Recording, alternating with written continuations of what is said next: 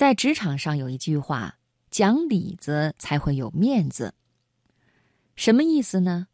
讲理子是指讲道理、讲规则、有涵养；有面子是指荣耀和光彩。我们只有正确的处理好里子与面子的关系，才能够做到内外兼修、表里如一，受到大家的信赖。今晚接下来的职场分享，我们就来听讲理子才会有面子，摘自《做人与处事》。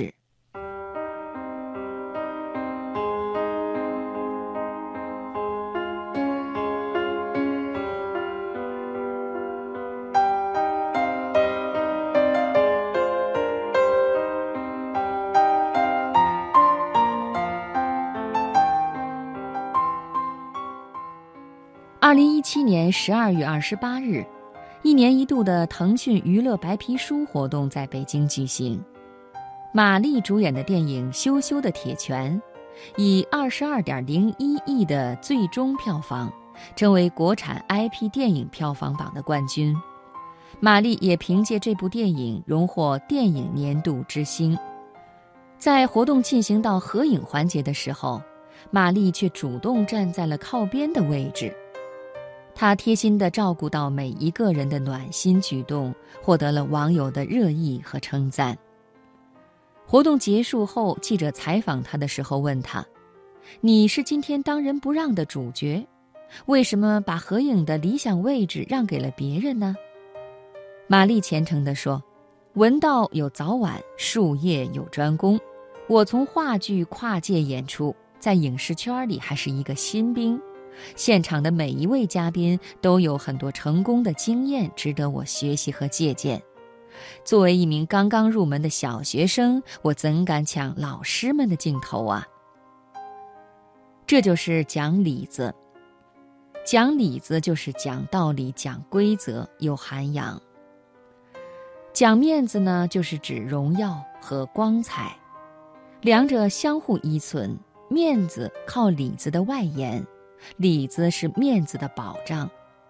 玛丽在合影的时候不抢镜头、不摆架子，是不图虚荣、不贪面子的表现。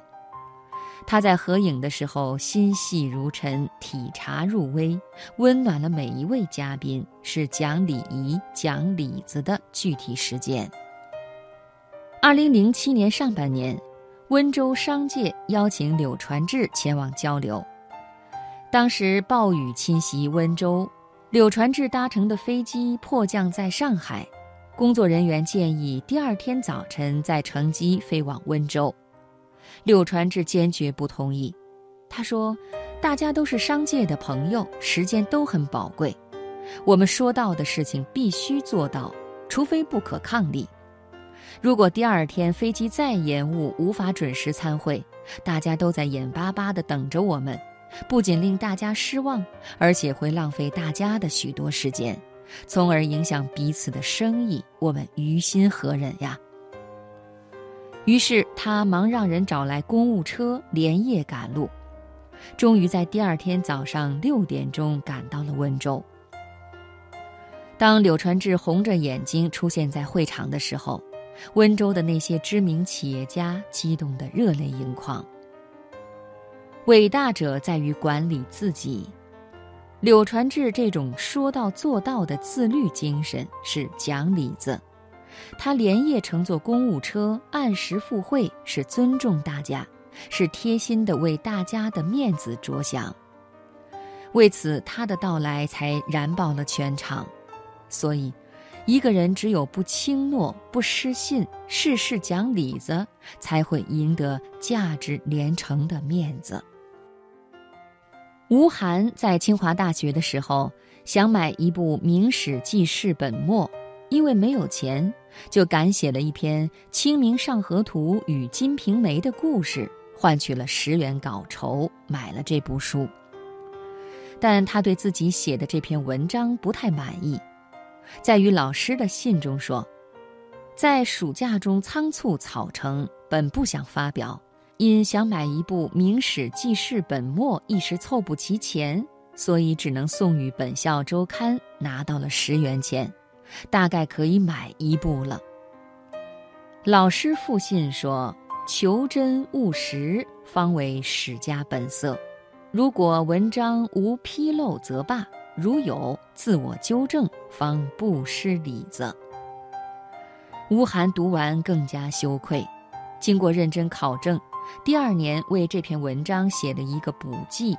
进一步为这篇文章匡正与补缺，使自己的观点趋于完善，赢得了史学界的一致好评。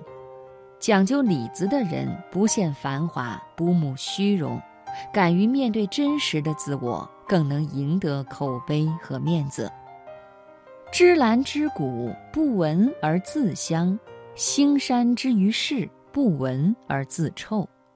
我们只有正确的处理好里子与面子的辩证关系，切实做到内外兼修、表里如一，才能够成为一个高尚的人，一个纯粹的人，一个值得大家信赖的人。